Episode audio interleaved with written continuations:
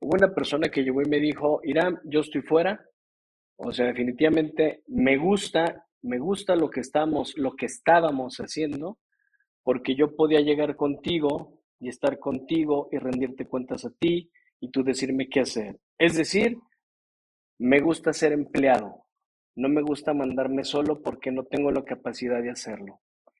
Y entonces le dije, ok, ¿quieres darte, eliges darte otra oportunidad? Me dijo, no. Quiero que me digas si vas a estar todas las juntas dirigiendo y siendo jefe o me voy. Que pues desafortunadamente te lo tengo que decir para ti, pero yo no puedo regresar, ni quiero regresar al esquema anterior. Dijo, ok, me voy. Y la realidad es que fue algo que sí me, sí me movió, fue algo que me hizo dudar, Pancho, que dije, ¿estaré haciendo lo correcto o será que me estoy aferrando a algo que es demasiado utópico?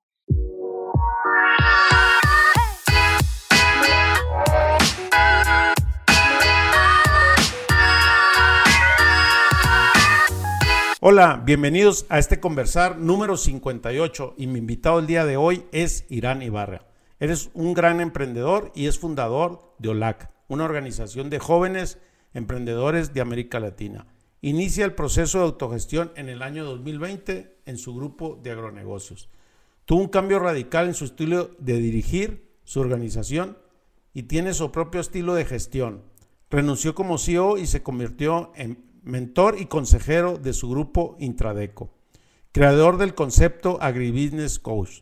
Su vulnerabilidad demuestra su gran humildad y como lo hizo dudar sobre el proceso de autogestión que lo lleva hasta el día de hoy.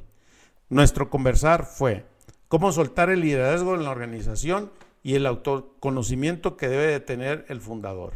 Los dejo con Irán. Hola Irán, ¿cómo estás? Bienvenido. Muy bien, muchas gracias, Pancho. Gracias por la invitación. Hoy qué gusto de tenerte aquí. Y, recuerdo yo que nos conocimos tú y yo, no sé si fue antes de pandemia, que fue en enero del 2020 por allá. Justo, justo, unos meses antes de que todo cambiara. Sí, qué, qué, qué, qué interesante. Sí, me acuerdo que fue una invitación por un amigo en común que tenemos y, y ahí me, tocó el tema de la autogestión y creo que ahí conectamos tú y yo, ¿cierto? Totalmente, sí, fue un evento que tenemos una asociación, OLAG, que es la Organización Latinoamericana de Agroempresarios Jóvenes, y que tuviste muy bien acompañarnos, porque era el tema, ¿no? Autogestión, modelos de manejo, de management diferentes dentro del agro, y ahí fue donde conectamos y que realmente fue algo totalmente eh, positivo y que sigue contribuyendo. Entonces, yo encantado. Oye, pues bien, muchas gracias eh, por tenerte aquí. Eh, me gustaría hacerte una pregunta. Para ti, ¿qué es la autogestión? Gracias. Pues mira, para mí la autogestión, y yo así lo definí hace un par de semanas, me volvieron a preguntar que ahora, gracias a ti, yo traigo todo este tema de autogestión. Me dicen, oye, ¿y qué es autogestión? Y le digo, pues para mí, Irán, es el arte de aprender a conducirte, a manejarte, a tomar decisiones, pero sobre todo, sobre todo, a hacerte responsable del rol que estás ejerciendo en familia, en la organización, en la sociedad, en un, en un tema de relación inclusive. Es decir, ¿qué tan responsable soy de mí y qué rol me toca jugar? Quizá me amplíe mucho, pero para mí es la autogestión hacerme responsable. No, buenísimo, buenísimo. En, la autogestión creo que cada quien tenemos nuestra propia mirada y, es algo, una respuesta única, yo diría, eh, de cada persona. Entonces, eh, cada invitado tiene su, su, propia definición. Al final, el, principio llega al mismo, así que eh, no, no hay ningún problema por eso. ¿Y cómo llegas tú a la autogestión? Me acuerdo que hablamos tú y yo en, esa ocasión, eh, compartí yo algo de los principios de autogestión, pero tú, pero de ahí, ¿cómo, llegas? ¿Cómo conectas? ¿Qué, ¿Qué, era el gusanito, como decimos acá en México, que traías, o, esa inquietud, porque así te vi, pero pues quisiera saber como la historia completa, ¿no? Totalmente, pues fíjate que es toda una odisea en esto de los agronegocios que yo tengo ya casi 20 años dentro de, te platico rápido. A ver, yo soy contador público. Entonces, de entrada ya sabes que los contadores somos cuadrados.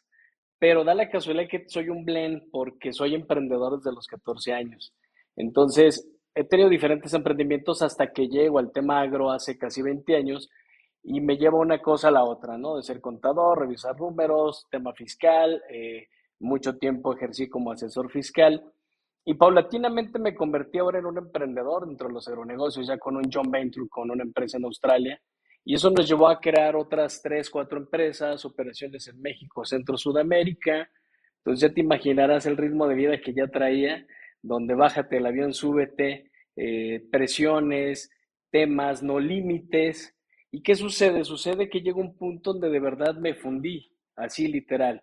Mi socio Iván Menet, que es en Australia, un día me dijo, no creo que aguantes ese ritmo. Yo muy soberbio en aquel entonces dije, no hombre, pero claro que lo aguanto. Entonces, pues sí, lo aguanté un buen tiempo, 10, 12 años, 15 años, pero llegué a una, a una conclusión en una ocasión que estaba justo en, en Chile y donde vi que mi equipo algo le faltaba. Y entonces dije, a ver, aquí pasa algo interesante. Las personas, si no estoy atrás de ellas, no están actuando. Y cuando llega algo de responsabilidad o de indicadores o de desempeño, entonces dicen, es que tú no nos has guiado. Y entonces me queda una, más que una responsabilidad ahora, en aquel entonces era una culpa, ¿no? ¿Qué estoy haciendo mal? Esto me lleva a estudiar una maestría en Brasil, Pancho, y entonces allá eh, mi proyecto de tesis de maestría fue OLAG, la organización que fue donde nos conocimos en esa sesión, y el objetivo principal es reducir la brecha generacional. ¿Y qué tiene que ver todo esto con a dónde llego con autogestión? Bueno, yo descubrí que no importaba la plata que le diéramos a los emprendedores, no importaba el manejo, no importaba la tecnología, no importaban muchas cosas alrededor, el acompañamiento inclusive, sino este tema de habilidades blandas, que me lleva a mí a convertirme en coach este, certificado en un sistema israelí que se llama Points of View, Después me formo como en el MIT los 24 pasos de formador de emprendedores. Y entonces, eh, tratando de encontrar ese pegamento para unir generaciones, digo, la tecnología, ¿no? Entonces fundamos una empresa de tecnología, hicimos convenios con MIT, con otras escuelas de tecnología, pero seguía fallando, Pancho. O sea, seguía viendo ese gap enorme y yo seguía observando también en mi equipo que, que algo no caminaba. Entonces, en ese momento me voy a un curso al Instituto Kellogg y el facilitador allá me dice, oye, pues nada más te puedo decir que el director es el, el reflejo de su equipo y el equipo de su director. Entonces dije, ah, caray, a ver, a ver, a ver. Entonces, ¿no será que yo estoy atrás de ellos? A eso sumado con la experiencia como coach, como mentor, entonces digo, ¿sabes qué? Hace falta un ingrediente aquí especial renuncio a mi título de director de Latinoamérica y me convierto en el coach del grupo y en el mentor. Y en ese momento tuve los mejores números, o tuvimos los mejores números en el grupo en la historia, en 18 años. Pero hacía falta un ingrediente especial ahí. Entonces, justo, justo cuando nos conocemos y que, y que tienes a bien compartirme y hacer esta compartencia conmigo de lo que estás haciendo, digo, oye, aquí hay algo interesante esta simple palabra que dice autogestión, que tiene muchísimo que aportar, lo empiezo a aplicar. Y en ese momento, muy contento, yo digo, oye, este es lo que me hacía falta. O sea, sí está para el acompañamiento, los retornos tangibles, no tangibles, pero esta parte o este, esta palabra de autogestión aplicada, definir lo que dije, roles y responsabilidades, digo, oye, aquí está bastante bien. Una, ¿por qué? Porque dejo de ser el papá, dejo de ser el papá de mis empleados, dejo de ser el que tiene que estar atrás de ellos con un látigo, dejo de ser el que está castigándolos, enjuiciándolos, diciéndoles, oye, ¿a dónde van? ¿Qué onda? Muévanse. Dejo los gritos. Empiezo a autoconocerme digo, oye, ¿qué pasaría si no les quito libertad? Y en ese momento hay algo interesante, porque la libertad de decidir me di cuenta que se les estaba quitando. Entonces, eso me lleva a este tema de autogestión que, personalmente me apasiona. Okay. ¿Y en qué año fue? ¿Esto fue en el, 2020? ¿Cuándo inicias con el proceso que dices, entonces el, el, ingrediente o lo que me faltaba la autogestión y te hace clic? ¿Y cuándo inicias? Entonces? Fíjate que el proceso de renunciar al título de director eh, lo inicio en el 2017, después aplicando mentoría y coaching en 2018, 19, en el 20 empiezo estos procesos de autogestión o implementar autogestión y yo lo digo que a muchos no les gusta, pero afortunadamente llegó pandemia y dicen, oye, ¿cómo que afortunadamente? Pues porque esa sacudida me hizo reinventarme y me hizo ser disruptivo e innovador al mismo tiempo. Como tú sabes, yo ahora soy más mentor, ahora soy consejero, me certifiqué como consejero y uno de los objetivos que yo tengo es formar consejos en acción dentro de las empresas agroalimentarias y me doy cuenta de, que viene a sumar una herramienta más a la mentoría, al coaching, al, al, desarrollo de soft skills, al empoderamiento. Y entonces empiezo con la autogestión como una gran herramienta más y el cambio ha sido tremendo. Bueno, y me gustaría que, que nos platiques esta parte del proceso. O sea, llegas, te cae el 20, eh, ¿cómo era tu estructura y, y, y, cuáles son los cambios que hiciste? ¿Qué etapas son las que hiciste? Hablando en términos de la autogestión, ¿verdad? Pues tú tienes un grupo de, emprendedores y, conocer como estas etapas eh, que tuviste la iniciativa de hacer, cómo convenciste a estas personas y, después para pasar qué es lo que, cuáles son los resultados. Como bien te lo comenté antes del inicio de, iniciar este conversar, es como conocer esta parte también de la parte oscura, dolorosa, que nadie queremos contar, pero, pero que sucede y me ha sucedido en mi empresa y lo hemos platicado eh, N veces. Eh, pero bueno, me gustaría conocer tu historia, como, como qué, qué ha venido sucediendo, ¿no? El dark side que todos tenemos. Pero es cierto, a ver, en esta parte suena muy bonito, pero la realidad es que yo venía de una estructura tradicional, la jerarquía. Yo soy el CEO, soy el jefe, tengo a mis gerentes y mis gerentes tienen a sus subordinados. Desde hace algunos años, la estructura, ese tipo de estructura no era lo, no me sentía cómodo yo con ello. Yo sí quería conocer a quién tenía en mi equipo. Entonces, empecé primero quitando jerarquía por formar una redarquía. Poner la situación en la mesa de juntas y resolverla entre todos. Funcionó. Cuando llega el tema del coaching, me preocupo por las personas, entonces las acompaño y hay un cambio. Después llega la parte de mentoría, entonces implemento algo diferente y hay un cambio. Después genero una metodología propia que es el Six Pack for Life, que inclusive es un libro que escribí, y entonces también hay un cambio. Digo, empiezo, si te das cuenta, a simplificar. Pero ¿qué sucede? En ese simplificar hay quien me peleó, se quedó fuera, me reclamó, eh, hay quien no quería seguir colaborando. hubo colaboradores que me dijeron, no, no, no, no, o sea, yo quiero seguir en el sistema tradicional. Y cuando empiezo a acompañar con el coaching, me doy cuenta que las, varias de las personas lo que queremos es ser mandados. Aquí un, un tema bien interesante que yo descubrí, Pancho. Muchos queremos libertad y queremos esta, esta libertad de elección en relaciones, en empresas, en amistades, en todo. Pero cuando tienes la libertad, no sabes qué hacer con ella. Y ahí me gustó mucho este, este principio del rol. ¿Cuál va a ser mi rol a partir de? Y un, un, dark side ahí es que hubo quien me reclamó, socios, gerentes, de, oye, ¿qué diablos estás haciendo? O sea, te estás desentendiendo, ya no les dices qué hacer. Y hubo una serie de fricciones porque era, ok, a ver, ¿qué te parece comencé a implementar un tema de retorno sobre la inversión tangible y no tangible. Y se los pasaba a los líderes de, los proyectos. Y ellos veían que, ellos, ellos me decían, oye, yo necesito que estés atrás de mí. Y entonces en ese momento yo de verdad llegué a un punto donde me troné. Yo dije, oye, es que ahora entiendo por qué estoy tan cansado, ahora entiendo por qué no puedo dormir, ahora entiendo por qué estoy más preocupado por ellos que por mí pero sobre todo entiendo por qué ellos no dan ese máximo, aunque yo vea que tienen un gran potencial. Entonces, para mí sí fue un, cambio radical, porque imagínate que yo llego con el consejo, con mis socios, y les digo, oigan, pues ya no quiero ser director de Latinoamérica, ahora quiero ser el mentor y el coach del grupo. Ya te puedes imaginar los gritos y sombrerazos que sucedieron en esa oficina en ese momento. Ya me dijeron, a ver, estás loco, ¿qué te fumaste? ¿Qué pasó? a dónde te fuiste o, qué te metiste, ¿no? Pero mi razón principal es decir, oye, es que estamos generando, y yo así lo dije y lo digo con todo el respeto, estamos generando robots, estamos generando personas que vienen, hacen como que trabajan, yo sigo gritando, sigo siendo una patada, perdón que lo diga, una patada en las nalgas para ellos, y el que se lleva toda esta presión soy yo, y yo los veía muy campantes, perdón que lo diga así, y alguien me dijo, pues es que esa es tu chamba, tú eres el jefe. Y yo, yo me preguntaba, Pancho, ¿por qué debe de ser así?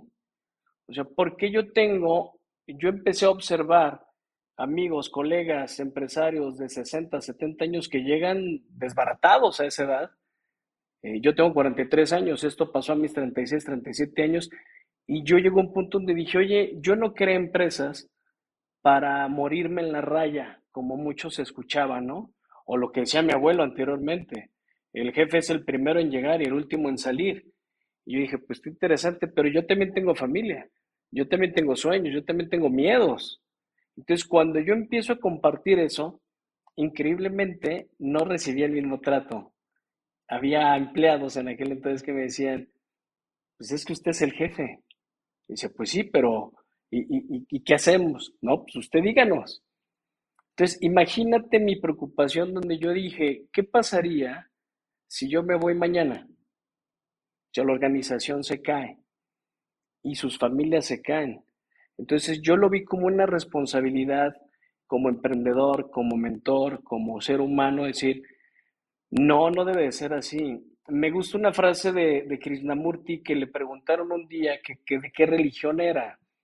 Y dijo, mira, yo puedo decir que soy musulmán, judío, cristiano, protestante, no creyente, lo como le quieras llamar, pero si yo elijo una, estoy siendo violento, porque entonces voy a tener que enjuiciarte por tú tener una religión diferente a la mía. Entonces en ese momento dije, ok, ¿cómo aplico esto acá? Dije, ok, tendré que ser a través de ese respeto. Y me di cuenta también que si las personas no elegimos por convicción, Pancho, no hay poder humano no hay poder humano que sea de excelencia nuestro actuar. Es decir, mi performance no va a ser el mismo. Hagamos el ejemplo bien claro con un niño, ¿no? Tú tomas a tu hijo, los que tenemos hijos, y le oye, ¿qué quieres? ¿Jugar fútbol o irnos a leer un libro? ¿Qué va a decir? Jugar fútbol. La verdad. Pero si yo me lo llevo a leer el libro a fuerzas, estirándolo, ¿qué va a pasar? ¿Lo va a disfrutar? No creo. ¿Va a saber de qué se trata el libro? Tampoco creo. Es más, ni siquiera se va a acordar del título, porque él no lo eligió. En cambio, si me lo llevo a jugar fútbol y puedo negociar con él y decirle, ¿qué te parece si jugamos fútbol y después leemos el libro? ¿O qué te parece si en este momento te toca leer y después te toca el momento de jugar? Y bajo ese ejemplo que te doy, un muy buen amigo consejero me dijo, empieza a aplicarlo, empieza a ver cómo puedes otorgar esa, esa oportunidad de elección, le llamaba él. Me gustó y empecé a preguntarle a mis colaboradores, oye, ¿tú qué harías? O toma decisión, ¿tú qué harías? Y se asustaban. Me decían, no, es que si la riego me vas a correr. Ah, pon tú que no te corra, pero tú qué harías. A ver, ponte en, esta, ponte en esta posición, perdón, como si fueras el dueño. Y entonces, oh sorpresa, de 30 colaboradores que yo tenía, 20 tenían unas grandes ideas. 10 decían pues lo que los 20 digan. Entonces yo dije, ok, entonces aquí hay un tema de talento, pero que por miedo o por mi imposición, por decir lo que yo digo se hace, es decir, el jefe tradicionalista, estoy dejando de ver una gran oportunidad en ellos. Y para mí ese fue el, gran cambio y mucho dolor en cuestión de cambiar eh, no de convencer, porque no me gusta convencer a nadie, pero me llevó a actuar. Yo soy fiel creyente, Pancho, que las, la frase esta, ¿no? Eh, las palabras convencen, pero el ejemplo arrastra. Entonces, para lograr tener primero esta redarquía, tuve que meterme a hacerlo, tuve que autoconocerme, tuve que darme cuenta que era un gritón, que era un manipulador, que era un mentiroso estando en mi organización, que a veces fallaba en los planes que prometía y no cumplía, que pedía cosas que yo no hacía. Entonces empecé a involucrarme de una forma diferente. o mejor dicho, comencé en un involucramiento con mi equipo y, fue diferente, el proceso fue diferente, pero no fue fácil, ¿eh? O sea, sí es un, a ver, a la fecha llevo tanto tiempo y me sigue costando. Y sí, bien hablas de esta parte de la, de la congruencia, de la coherencia, que todas las personas nos cuestan trabajo. Y yo en varios episodios he, contado mi historia, ¿no? Yo me acuerdo que cuando llegué a, a ser el CEO de mi empresa en el 2013, eh, uno de los problemas que yo tuve era que la gente me pidió que renunciara, ¿no? El puesto porque era incongruente, decía algo y, imponía algo inclusive y yo no, no, lo hacía. Entonces, cuando me dicen, oye, tienes una crisis, por, la gente quiere que te vayas y que traigamos un nuevo CEO, pues yo al final me convencí y acepté que estaba mal. Pero esa parte de, de la humildad y de autoconocerse es un principio la autogestión, o sea, parte de, de, este cambio tiene que ver con el, el desarrollo personal.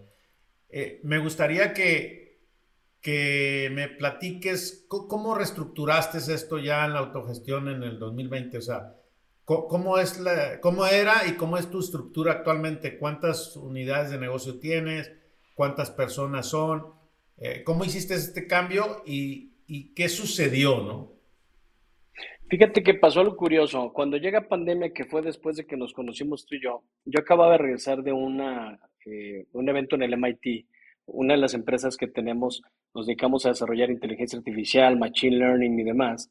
Y fue un gran regalo para mí haber estado allá antes de pandemia, porque ya se hablaba de esto que estamos hablando tú y yo, de capitalismo consciente, de autogestión, de soft skills, de, reinvención, de disrupción e innovación personal.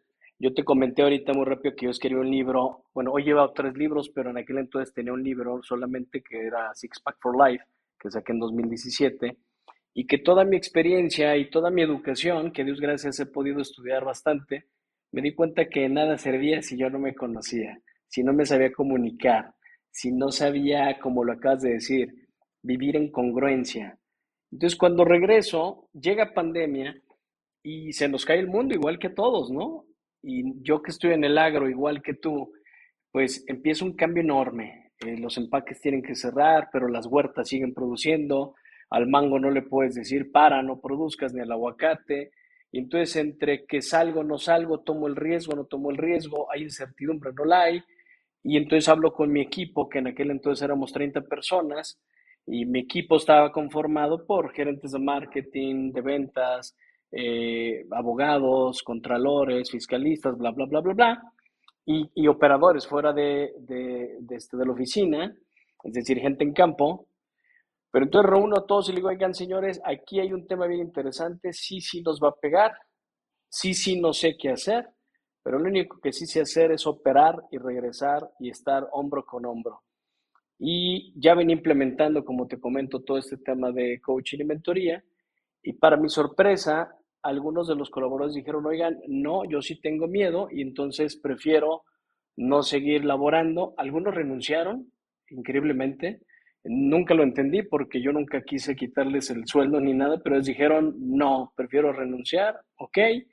Y entonces algunos socios sientan conmigo y me dicen, oye, eh, hay proyectos que tienen que cerrar, como un periódico que tenemos que se llama Agroamigo y que hoy se convirtió en un Storyteller Magazine electrónico, porque tuvimos que cerrarlo físicamente y hacerlo electrónico durante pandemia, que hoy es el medio de comunicación de OLAG, de la organización de la AC, pero me encuentro con este tema de los socios, algunos de los socios dicen, oye, pongámonos en pausa. Y en ese momento yo digo, no, yo traigo estas herramientas de autoconocimiento, de mentoría, de coaching, de aquello que sí se puede lograr, de lo disruptivo, déjame ponerlo así, de lo no tangible. Y entonces tuve que sentar, número uno, primero con mis socios, liquidar algunos de los socios que no querían seguir trabajando bajo esa misma línea o seguir en este tema, que uno de mis principios en ese momento fue, si caminamos a partir de ahorita, la autogestión, el desarrollo de habilidades blandas y una redarquía debe de ser básico. Si esos tres ejes, no más. Eh, lógicamente, mis socios dijeron, es que tú eres el CEO. dije, no, no quiero ser más el CEO. Y mi cuento corto, de mis colaboradores se quedan seis, seis colaboradores que eran los seis líderes de las empresas, de los proyectos, y les digo, pues miren, como decimos, o como decía mi abuelo, aquí que jalar de la carreta para que no cambien de güey. Entonces empezamos a caminar hombro con hombro y al cierre del 2020 logramos no los mejores números, por supuesto, pero logramos algo mejor y más interesante, un acompañamiento, un acompañamiento de ellos hacia mí, de mí hacia ellos. Y para 2021, Pancho, renuncio totalmente a mi título de CEO. Hoy en mi grupo no hay CEO y ya no hay empleados. Hoy estos empleados que tenía colaboradores, como, vaya, como nos acompañamos, tienen, tienen acciones de cada uno de los proyectos, entonces se convierten y decido apoyarlos en, un, en una conversión hacia emprendedores. Entonces, a partir de este, a partir de 2021, 2022, yo me convierto en inversionista de tangibles y no tangibles y un acompañamiento en este tema, no solo, no solo de autogestión, sino de mentoría, de un desarrollo de habilidades blandas. Entonces, hoy por hoy no hay empleados, todos son emprendedores. Y el año pasado formamos un programa de mentoría que se llama Disrupción, de la disrupción a la innovación en 360 grados, donde realmente soy fiel creyente que todos podemos ser emprendedores siempre y cuando tomemos la decisión de serlo y estemos dispuestos a caernos, llorar, curarnos las heridas y seguir adelante, a vivir en esos altos y bajos. Es decir, si voy a ser emprendedor, pues tengo que, como decimos vulgarmente, tenemos que chingarle, ¿no? Hay quien dice que sí, quien dice que no. Entonces, para mi sorpresa, Sinaloa, Sonora, Jalisco, Chihuahua, que eran los encargados de fuera de, Jalisco, Jalisco, Colima, les planteo y, deciden ser emprendedores. Y te puedo decir algo, hoy cada uno de ellos tiene su empresa y hoy cada uno de ellos es autogestionable. Y lo interesante es esto, Pancho. Cuando trabajaban para mí, que yo era su jefe, dicho por mi, mi emprendedor de Sinaloa, Raúl Guerrero, le digo, oye, ¿qué cambió? Porque ahora haces más que antes. Dice, es que tener tenerte a ti atrás de mí eras una patada en las nalgas. O sea, mucho micromanagement. Entonces, hoy el proceso sigue con formar emprendedores, pero ya en la organización quitamos esa estructura. Entonces, mi relación con la autogestión, Pancho, es una herramienta que combino con otras más, con la metodología del Six Pack, con eh, la mentoría, con el desarrollo de habilidades blandas, eh, con un proceso también de learning, con un proceso de, de academy, donde ponemos temas de finanzas muy básicas, para que podamos cada uno de nosotros que estamos en la organización, yo soy el consejero del grupo, y que esta misma organización, que mis líderes puedan autogestionarse, y ha funcionado, no al 100%, no al 100% porque seguimos encontrándonos con cosas todos los días, pero bueno, como me dijeron un día, pues somos seres humanos y tenemos todo el derecho a ser cambiantes y bipolares las veces que queramos. Entonces, ese en general ha sido el, el, proceso y lógicamente cambiar el chip, paradigmas, patrones. Ejemplo, hoy no tienen horario, las personas que colaboran conmigo no tienen un horario de entrada y salida. Ellos deciden, ellos deciden a qué hora entran, a qué hora salen, eh, y yo estoy al momento, todos tienen acceso a mi calendario, Pancho, en, Google. Yo digo que hago siete cosas al día nada más. Y entonces ellos se meten a mi calendario, ellos ven todas mis actividades, cuando estoy con mis hijos, cuando estoy en un tema personal y ponen una agenda en una reunión virtual o presencial como consejero o como mentor. Dicen, oye, eh, proyecto Austar, Austar que es el John Venture con Australia, y van directamente con algo que nosotros ponemos y que esto lo tomé de, de IO, que es Q1, Q2, Q3. Entonces me hablan y me dicen, oye, tengo un Q1. Ah, perfecto, entonces hacemos una sesión. Entonces me dedico yo a acompañarlos y cada mes tenemos una reunión de consejo y en ese consejo igual muy autogestionable, cada quien tiene su rol y resuelven temas porque todas las empresas estamos relacionadas, todos los proyectos. Eh, desde Agromigo, Austar, Halcommerce, ITAC, OLAG mismo, tu servidor. como consejero y ahora un concepto que fundé hace algunos años como agribusiness coach y mentor. Entonces, al final estamos conectados, pero lo interesante es esto, no solamente nosotros estamos conectados, si nos ponemos a revisar, varias industrias y varias empresas estamos conectados. Entonces, el punto que yo descubrí es, ¿por qué no nos escuchamos y nos seguimos acompañando? Claro. Y, hablas un tema bien interesante, eh, esta parte de, que no es perfecto, que, ha habido sus detalles, y, me gustaría como que nos compartas eh, qué detalles han sucedido. Por ejemplo, toma de decisiones, rendición de cuentas, dónde se ha perdido el equipo y qué ha sucedido, si alguien ha renunciado, o sea, como, esta parte del aprendizaje, me queda claro que tienes un pool de herramientas y que has ido integrando. No todo es autogestión, me queda claro, pero como estas prácticas de autogestión a la hora de, que me convertí yo en un emprendedor donde ya no soy un empleado, donde quitaste las jerarquías, donde tú te convertiste en un consejero, donde acompañas, pero como yo digo, una es nuestra burbuja, nuestro, lo que sucede con uno mismo, pero en nuestros equipos, en nuestra estructura, suceden las cosas reales, donde hay conflictos de intereses, donde hay, hay, que, hay que trabajar, donde eh, eh, esta parte de que hablas de lo, no tangibles, que el ego, la soberbia, la inteligencia emocional, pero en sí eh, me gustaría como, ¿qué ha sucedido en este proceso cuando integras la parte de la autogestión y, qué, ha venido, porque veo que insistes en el tema siguiendo, o sea, nunca vamos a terminar, ni yo tampoco, pero veo que tienes tú mucho interés en este tema y, y que hemos conversado bastante, pero cuéntanos un poco sobre esto. Fíjense que lo, fíjate, perdón, Pancho, que lo que ha sucedido es este manejo el manejo de la frustración. ¿Y en qué sentido? En el sentido de que cuando ya llegan a una reunión, ese orden, te cuento desde una línea de tiempo muy, muy rápida. Al inicio, yo acompañé las primeras tres, tres reuniones, tres juntas, como observador. Yo no opino. Entonces me volteaban a ver, oye, ¿tú qué decides? No, yo soy invitado. Ustedes tomen la decisión. Yo aquí estoy observando. Y entonces ahí descubrí que yo todavía les imponía un poco. A la tercera reunión, yo al final lo que hacía era darles recomendaciones a cada uno de ellos. Oye, estas son mis recomendaciones y ellos me decían, dame feedback. Entonces yo les decía, esto es lo que yo observé en tu rol, en tu responsabilidad y en tu rendición de cuentas. En esos tres, rol, responsabilidad y rendición de cuentas. Con cada uno, pero no como feedback, lo hacía vía herramientas de mentoría y de coaching. Entonces fue funcionando. Después de la tercera reunión que ellos hicieron por su cuenta, termina la reunión, yo estaba fuera del país, les marco cómo les fue y me dicen, pésimo, pésimo, esto no va a funcionar. Entonces hablo con otro líder, oye, ¿cómo te fue? De maravilla, todos hicieron lo que yo les dije. Hablo con otro y le digo, ¿cómo les fue? Dice, la verdad yo no sé qué diablos estás jugando, esto no funciona.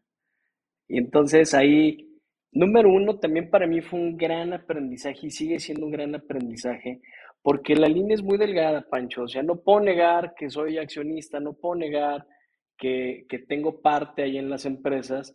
Y entonces me he visto la necesidad casi, casi de ponerme un grillete en, en, en el pie, amarrarme al ring del carro, tirar la llave para no moverme corriendo a tomar decisiones, porque de pronto, claro que me ha costado, pero esa es una. Otra es el rol.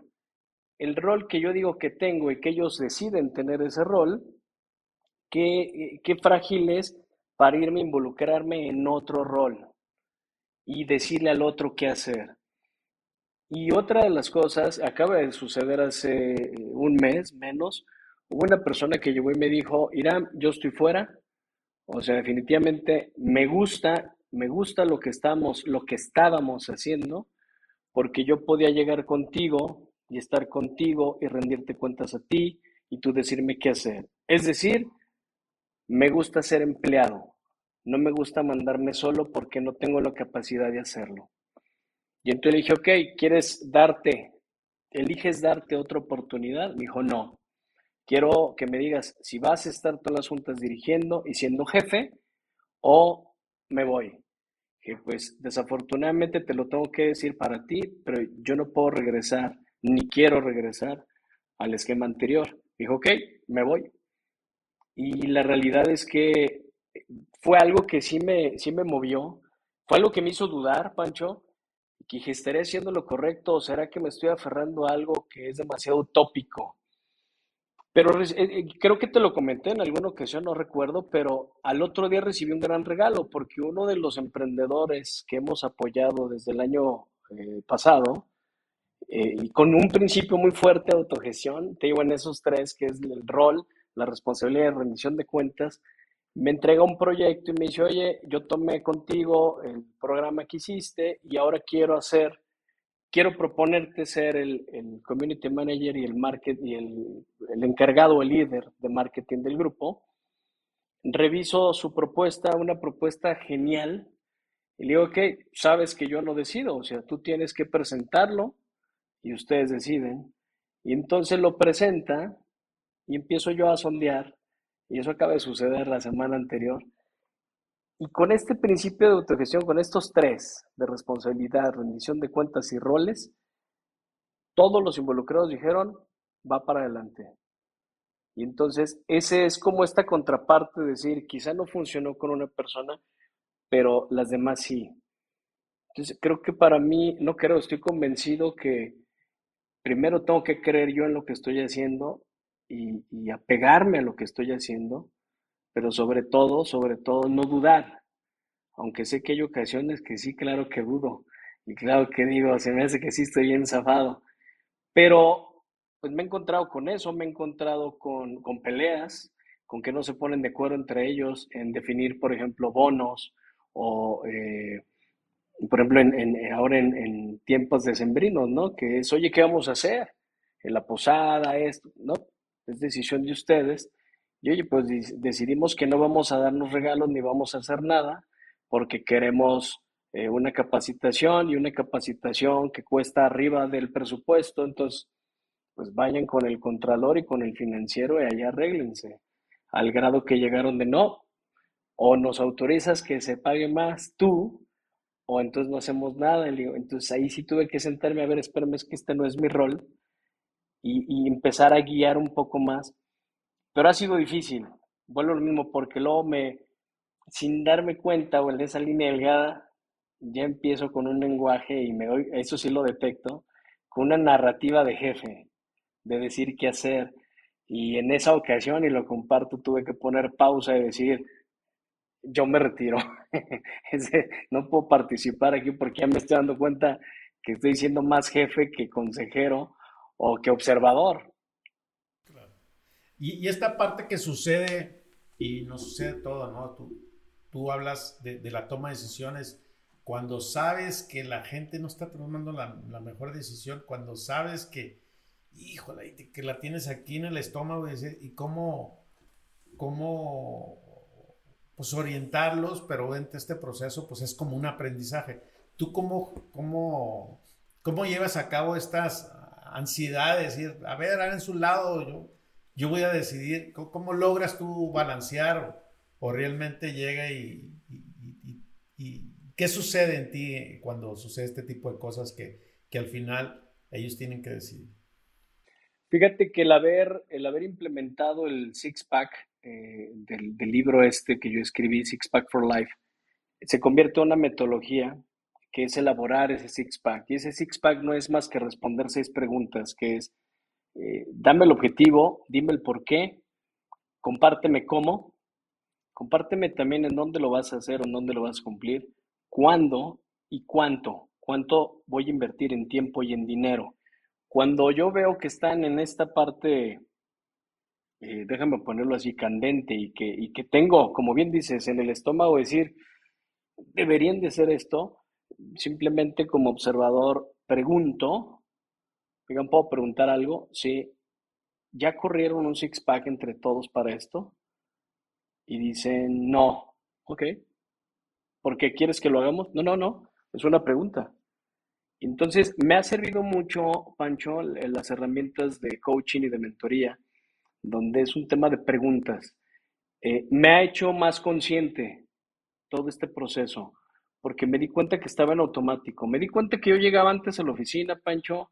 Es una historia muy rápida, pero una vez llegué a mi oficina con mis colaboradores y llegó el gerente general y me dijo, te tenemos un regalo, Irán. Dije, un regalo, no es mi cumpleaños.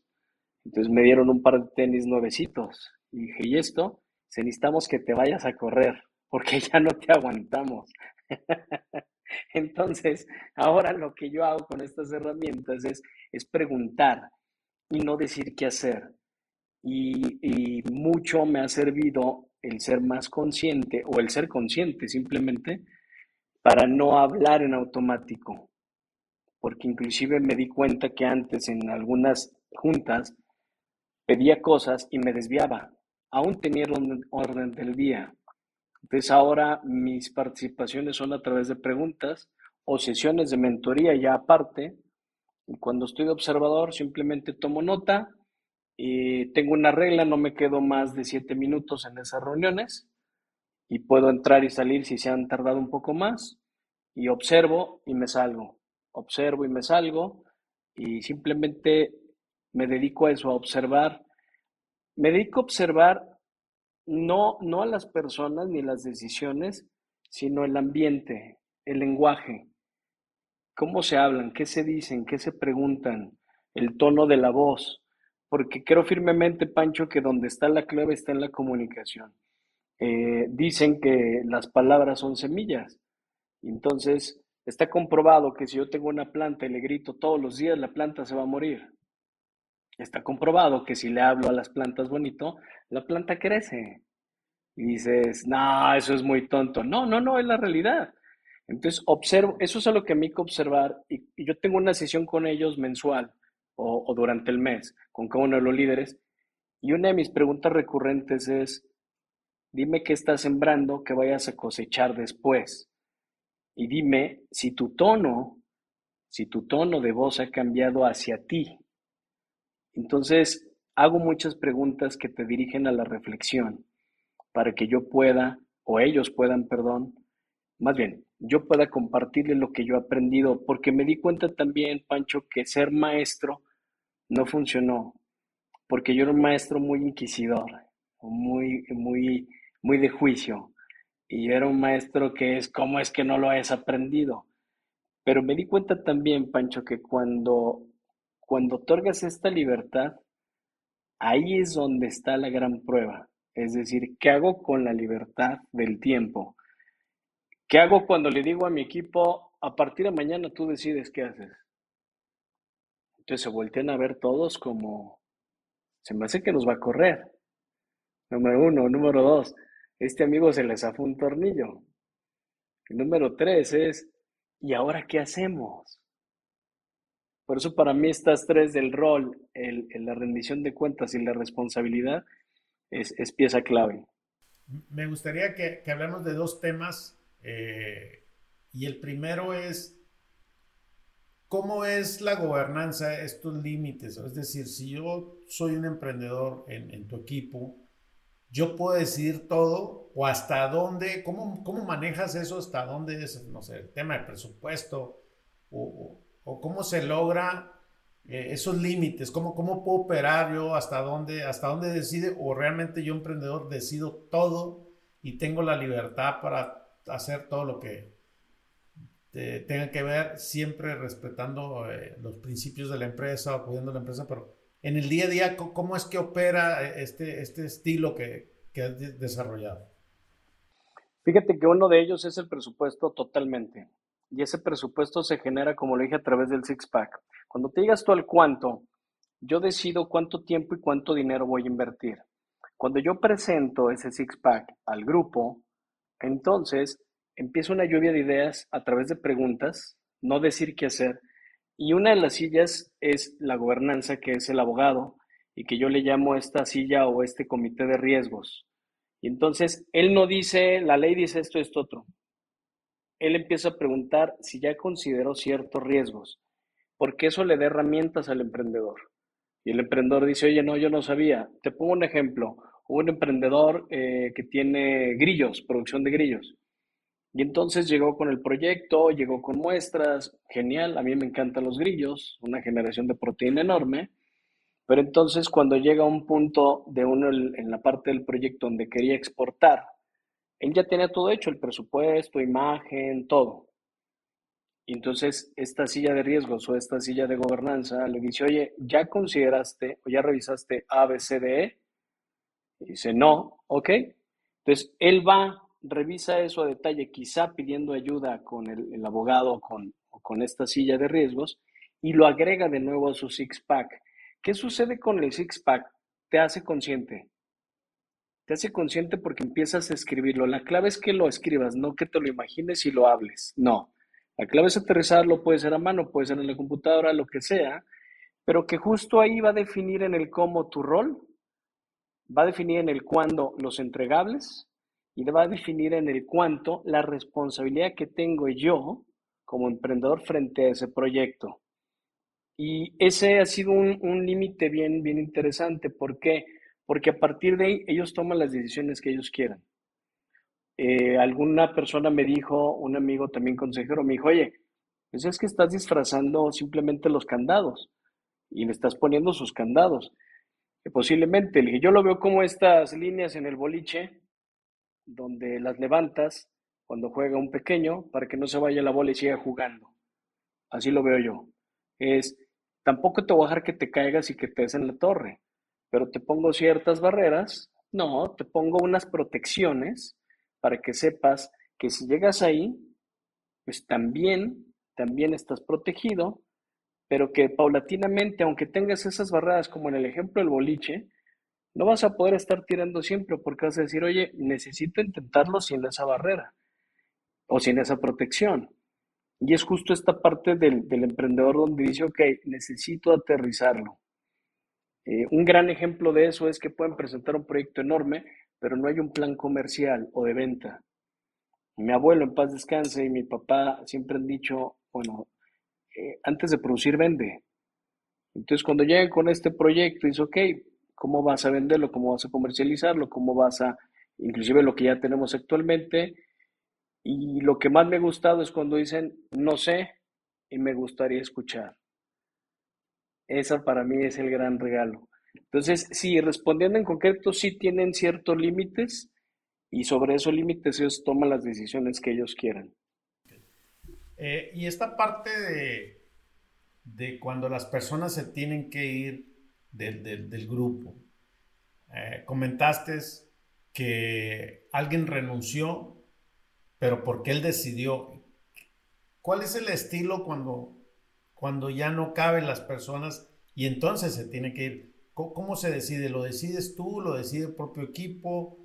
¿Cómo, cómo es que las personas, pues, como dicen, acá me comentamos, no da el ancho, ¿no? Totalmente. ¿Qué, ¿Qué, sucede en esa parte? ¿Te ha tocado o, no con estas prácticas? ¿O realmente más bien han, han renunciado que, o, esta parte de donde, pues yo, yo me tengo que ir porque no, no aplico? Fíjate que pasa algo bien interesante y bien padre. Eh, algo que yo descubrí durante estos años es que los demás son el reflejo mío, yo soy el reflejo de los demás. Dicen que somos el resultado de las cinco personas con las que realmente convivimos todos los días. Y, o dice la frase de los abuelos, ¿no? El que con lobos anda, aullar se enseña. Y entonces, bajo esa frase, hay quien es lobo y hay quien no, pero no lo descubres hasta que vas caminando. Y hemos tenido de, tres tipos. Una donde el equipo dice, oye, esta persona eh, no funciona, y van y me piden a mi consejo, y ok, igual, corriste un six-pack, sí, ahí viene el rol, en el cómo. Y entonces ellos se enfrentan, eh, no será la palabra enfrentan, lo socializan, lo platican y dicen, ok, si queremos llegar a tal objetivo, con la persona que tenemos aquí no va a suceder y empiezan a través de preguntas y de la misma rendición de cuentas, empiezan a, obtener información y llega al punto, así sucedió con una persona donde, oye, es que esto que estamos obteniendo no nos da norte, y esa persona dice, pues es lo que yo puedo hacer. Y ahí me tocó estar presente, dice, ok, si no puedes hacer algo más, ¿qué hacemos? ¿Qué sugieres? Entonces, como toman la decisión todos, en ese momento es, tenemos que cambiarlo Entonces toma la decisión y decir, oye, no, no funciona. Llega eh, la silla de riesgos, que es el abogado, y dice, ok, pues entonces tiene que ir. En esta ocasión, esta persona, en la entrega de cuentas o en la rendición de cuentas, no cumplió el rol que se estableció y faltó a su responsabilidad. Entonces, bajo esas tres, es que nosotros somos muy claros con las personas que estamos colaborando o que estamos participando, de tal forma que decimos, ok, si estas tres no se cumplen, te vas a dar cuenta que ni siquiera te va a apasionar el seguir aquí y te va a llamar la atención el crecer. Hay algo que yo agrego que es en la filosofía del grupo iTrade Co. es generar innovación a través de cinco Co's, que es el compartimiento, la colaboración, la co-creación eh, y compartiendo en congruencia. Pues esas cinco que son las que es la filosofía del grupo, está muy clara en cada uno de los, de los colaboradores y ellos mismos dicen, esta persona, eh, hubo otra persona, por ejemplo, que llegó, hizo una propuesta, entró y a los dos meses simplemente la persona se alejó. Y eso me regresa a lo que platiqué o que comenté al inicio. Quiero firmemente que cuando estás alineado, quien llegue puede entrar, pero no puede seguir, porque esa persona si no se alinea, sola se va a salir. Y ahí es donde es, es uno de los mejor, de las mejores herramientas que me gusta, porque anteriormente yo lo que hubiera hecho es, no, capaciten y que se quede y que entienda. Y ahora no, ahora es, ok, o sea, no te vibra, no, no me vibra, no, no, esto no me gusta, como la persona que dijo, no, no, no, yo quiero ser empleado.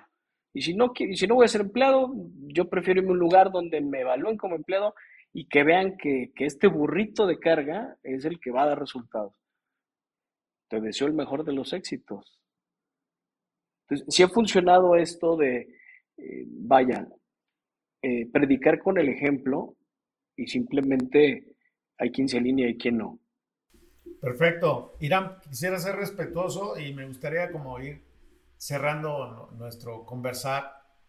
¿Qué piensas tú del sector del agro de la TAM, en la América Latina? ¿Crees que este tipo de, de gestión para el agro vaya, vaya a influir, va a haber un cambio. Tú sabes las necesidades que tenemos en, el agro, ¿no? En el campo.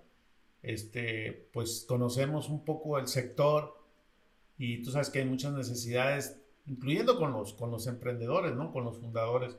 ¿Crees que en algún momento esto vaya a ser una práctica en un futuro o, realmente eh, es una moda o, o, estamos locos los que estamos en esto o que creemos en este tipo de cosas? ¿Cuál es tu, opinión al respecto?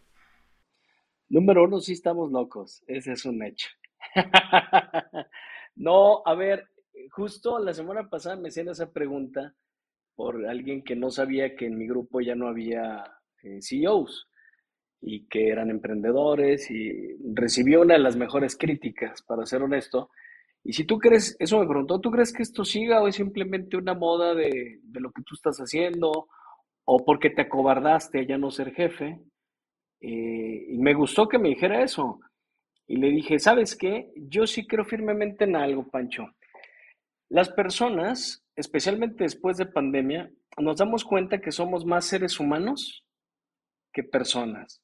¿Ok? Número dos, nos estamos dando cuenta que podemos dejar de hacer esto, Pancho, pero no podemos dejar de comer.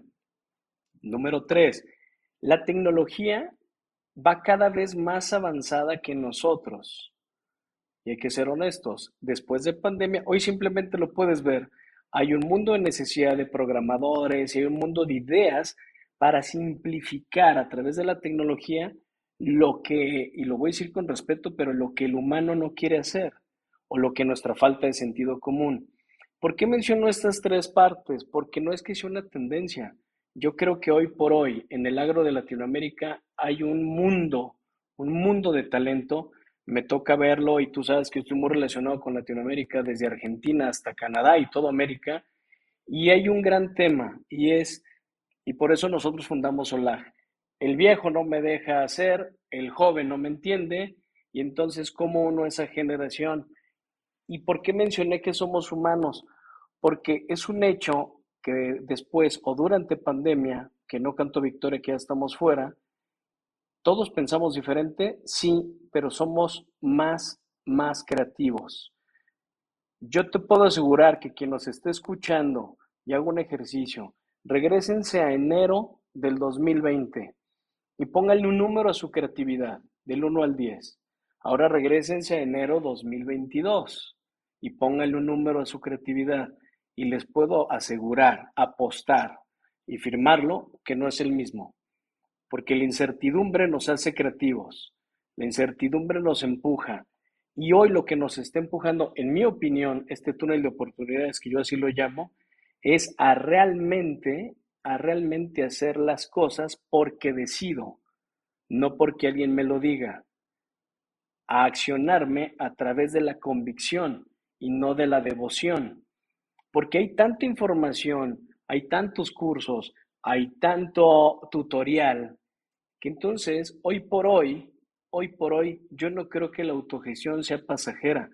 Yo al contrario creo, y a lo mejor hablo de más, pero que todas las empresas deberíamos de tener un pequeño consejo consultivo, que es lo que yo vengo promoviendo con esto de consejos en acción, pero sobre todo una silla de disrupción e innovación y otra silla de autogestión. ¿Por qué? Porque te hace ver las cosas diferentes. Y algo que yo descubrí, Pancho, es que los que empezamos a cambiar, pues tampoco es porque seamos unos genios. Y voy a, perdón por mi francés, pero es basado en los chingadazos que nos hemos puesto, en los golpes que nos ha dado la vida, que nos da esa necesidad de cambiar, nos empuja a cambiar. Y voy a ser honesto, yo no hubiera cambiado mi sistema si no hubiera estado en una crisis personal hace siete años donde digo, oye, me empiezo a cuestionar yo, entonces, ¿por qué exijo algo que no debería de ser y que no es congruente? Entonces, yo sí creo, y regresando otra vez a los agronegocios, a la cadena agroalimentaria en Latinoamérica, yo lo dije hace 10 años, Pancho, y le sigo diciendo, hoy más que nunca lo digo, Latinoamérica es la canasta de frutas del mundo y se pueden hacer mil cosas, pero creo firmemente que de convicción, de toma de decisiones, de, de realmente aceptar ese rol y esa responsabilidad y de no estar esperando a que llegue San Juanito y me diga, te voy a dar para que hagas, lo cual no creo que deba de ser así y espero que no suene antisocialista, pero la realidad de las cosas es que sí creo firmemente que cuando alguien, lo dijo Einstein, no hay fuerza mayor, ni la bomba atómica, que la voluntad. Perfecto. Irán, eh, esta otra parte de, nos conocimos eh, nosotros antes de, entrar yo a IO, eh, y para nuestra audiencia también que nos expliques brevemente qué es IO. Y, me gustaría hacer como un reto también aquí, invitarte de de cómo podemos influir en, IO esta parte de, de, la autogestión, inclusive poner una iniciativa, ¿no? Eh, ¿Tú qué piensas este, en esta comunidad de emprendedores y que nos hables? Le vamos a dar un espacio, un comercial a IO y, y que nos digas qué, es IO y, sobre todo para que también estos emprendedores que nos escuchan, pues también que tengan este espacio y que puedan entrar a esta comunidad que, me gusta mucho. Totalmente. A ver, IO eh, no es más que una organización de emprendedores y que somos bichos raros, así como tú y como yo, con una necesidad, una necesidad de ser escuchados, pero sobre todo de aprender de otros emprendedores. Lo he dicho, cada historia de emprendimiento, la tuya, la mía, la de varios emprendedores que hemos conocido y nos ha tocado a ti y a mí juntos, es una gran historia que se debe de compartir. Y creo firmemente, como lo dije hace un momento, que la autogestión es pieza clave, es esa semilla que nos va a ayudar, ojo, o nos va a aportar a seguir compartiendo. Eh, esta compartencia que estamos teniendo tú y yo hoy, y como su nombre lo dice, no es más que abrirme a la esencia y que está padre tener éxito, Pancho. Está padre, están padres los números y está padre los logros y, y tú lo dijiste, pero realmente donde, donde aprendemos es en las caídas realmente escuchar a otro emprendedor cómo se cae y, que te voy a ser honesto, la gran mayoría viene de esas habilidades blandas mal manejadas. Este ego, yo pasé por eso. A ver, yo era un tiempo donde yo lo digo, yo no caminaba, flotaba. Entonces, era un ego enorme, eh, con ingresos geniales, pero ¿qué sucede? que si a mí me hubieras hablado de autogestión en ese momento, Pancho, yo te hubiera mandado volar. Yo te hubiera dicho, estás pero fuera de lugar, estás loco. Cuando creo que cómo, cómo mandaríamos ese reto, realmente validándolo, realmente atreviéndonos a hacerlo, a pedir ayuda, a quitarnos este escudo de que yo soy el súper empresario y que todos son una bola de personas que no quieren caminar y, atrevernos a hacerlo. Y tiene que ver con el poder y el control, Pancho. Yo en ese momento era un controlador de poca. Yo quería ser el jefe, quería tener ese reconocimiento. Yo soy la mamá de los pollitos. Entonces, yo, yo le he dicho en algunas charlas, antes yo, yo tenía todas las respuestas. Hoy tengo todas las preguntas. Y eso hace que me digan, pues, que estás tonto.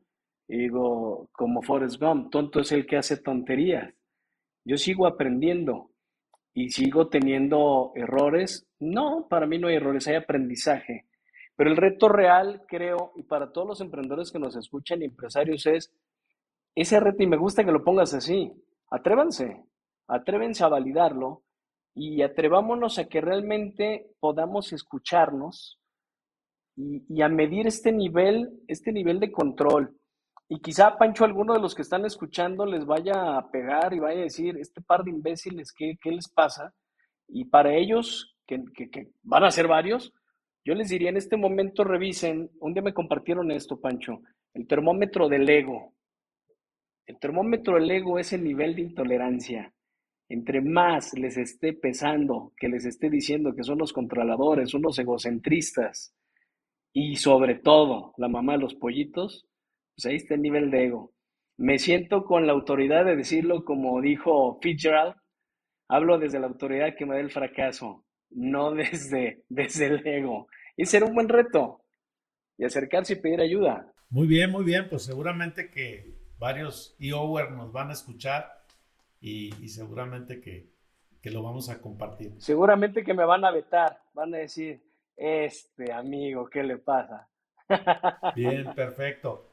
¿Y cómo te gustaría cerrar este episodio? ¿Qué, mensaje mandarías al final de, pues de, este, de este conversar para las personas que, nos escuchan y, que van empezando y que quieren hacer prácticas de autogestión? Primero que nada, agradecerte y felicitarte, Pancho, porque yo recuerdo muy bien cuando empezamos a platicar de esto, eh, aún en ese momento, hace ya casi, o más bien dos años, yo lo veía como algo lejano. Y a mí me gustaría cerrar, y que más que cerrar, abrir y sembrar esa semilla de las preguntas. Algo que leí en una ocasión es que el éxito es el gran cáncer de los empresarios. Y estoy convencido de ello. Yo tuve tanto éxito a los 35 años que no supe manejarlo y toqué fondo de mil formas y quebré empresas y personalmente tuve diferentes aprendizajes. No me arrepiento de nada, pero sí creo firmemente para las generaciones nuevas y para las generaciones con gran experiencia, algo descubrí y descubrí que todos tenemos ese proceso de aprendizaje que yo le llamo regalo. Entonces, me gustaría más que cerrar, dejar, dejar aquí sembrado el, el que es una gran herramienta no solamente la autogestión, las habilidades blandas, el autoconocimiento, el tomar esa pausa, el darle su lugar al reconocimiento, pero desde la compasión. Y que no se nos olvide, Pancho, que somos seres humanos y que de aquí no vamos a salir vivos, salvo que somos Matusalén, pero no creo. Entonces, pues este es un abrir y cerrar de ojos. Tan solo volteemos hacia atrás y acuérdate cuando teníamos 20 años, y te vas a dar cuenta que ha sido un instante solamente y que se ha pasado, como decía mi abuelo, la vida es un suspiro, hijo, y no retoña. Y que seamos más humanos, porque de pronto ganar plata, tener reconocimiento y empresas, me hace ser eh, todo menos humano. Claro, muy bien, muy, muy interesante el, el, cierre. ¿Dónde te pueden encontrar en las redes sociales? ¿Cómo, ¿Dónde estás activo? Estoy en LinkedIn, así como Irán Ibarra con H, H I R M, Irán Ibarra, en Instagram por igual. Por ahí publico algunas frases y algunas preguntas. si no les gustan las frases, pues ni modo, son mías, no son para ustedes. Entonces, no, no es cierto, ahí las pueden observar. Y por recomendaciones de mi community manager, ahora estoy en TikTok como Agribusiness Counselor. Entonces, estaba en contra de TikTok, por cierto, pero al final, al final, se trata de adaptarte o morir, ¿no? Entonces, creo que lo que más nos cuesta es exactamente lo que nos puede regalar algo diferente. Y quedo a sus órdenes. Te agradezco muchísimo, Pancho. No, pues a ti, muchas gracias. Ya se nos fue el tiempo, así que agradecido y, y estamos en contacto, amigo. Te mando un fuerte abrazo. Te mando un abrazo. Sale. Bye. Gracias.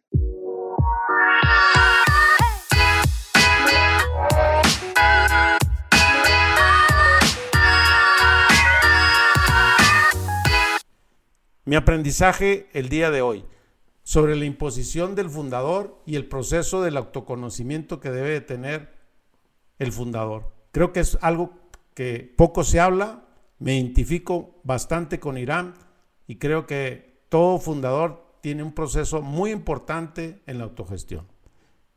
Te invito a que te suscribas a nuestro nuevo canal de YouTube donde podrás encontrar todos nuestros episodios.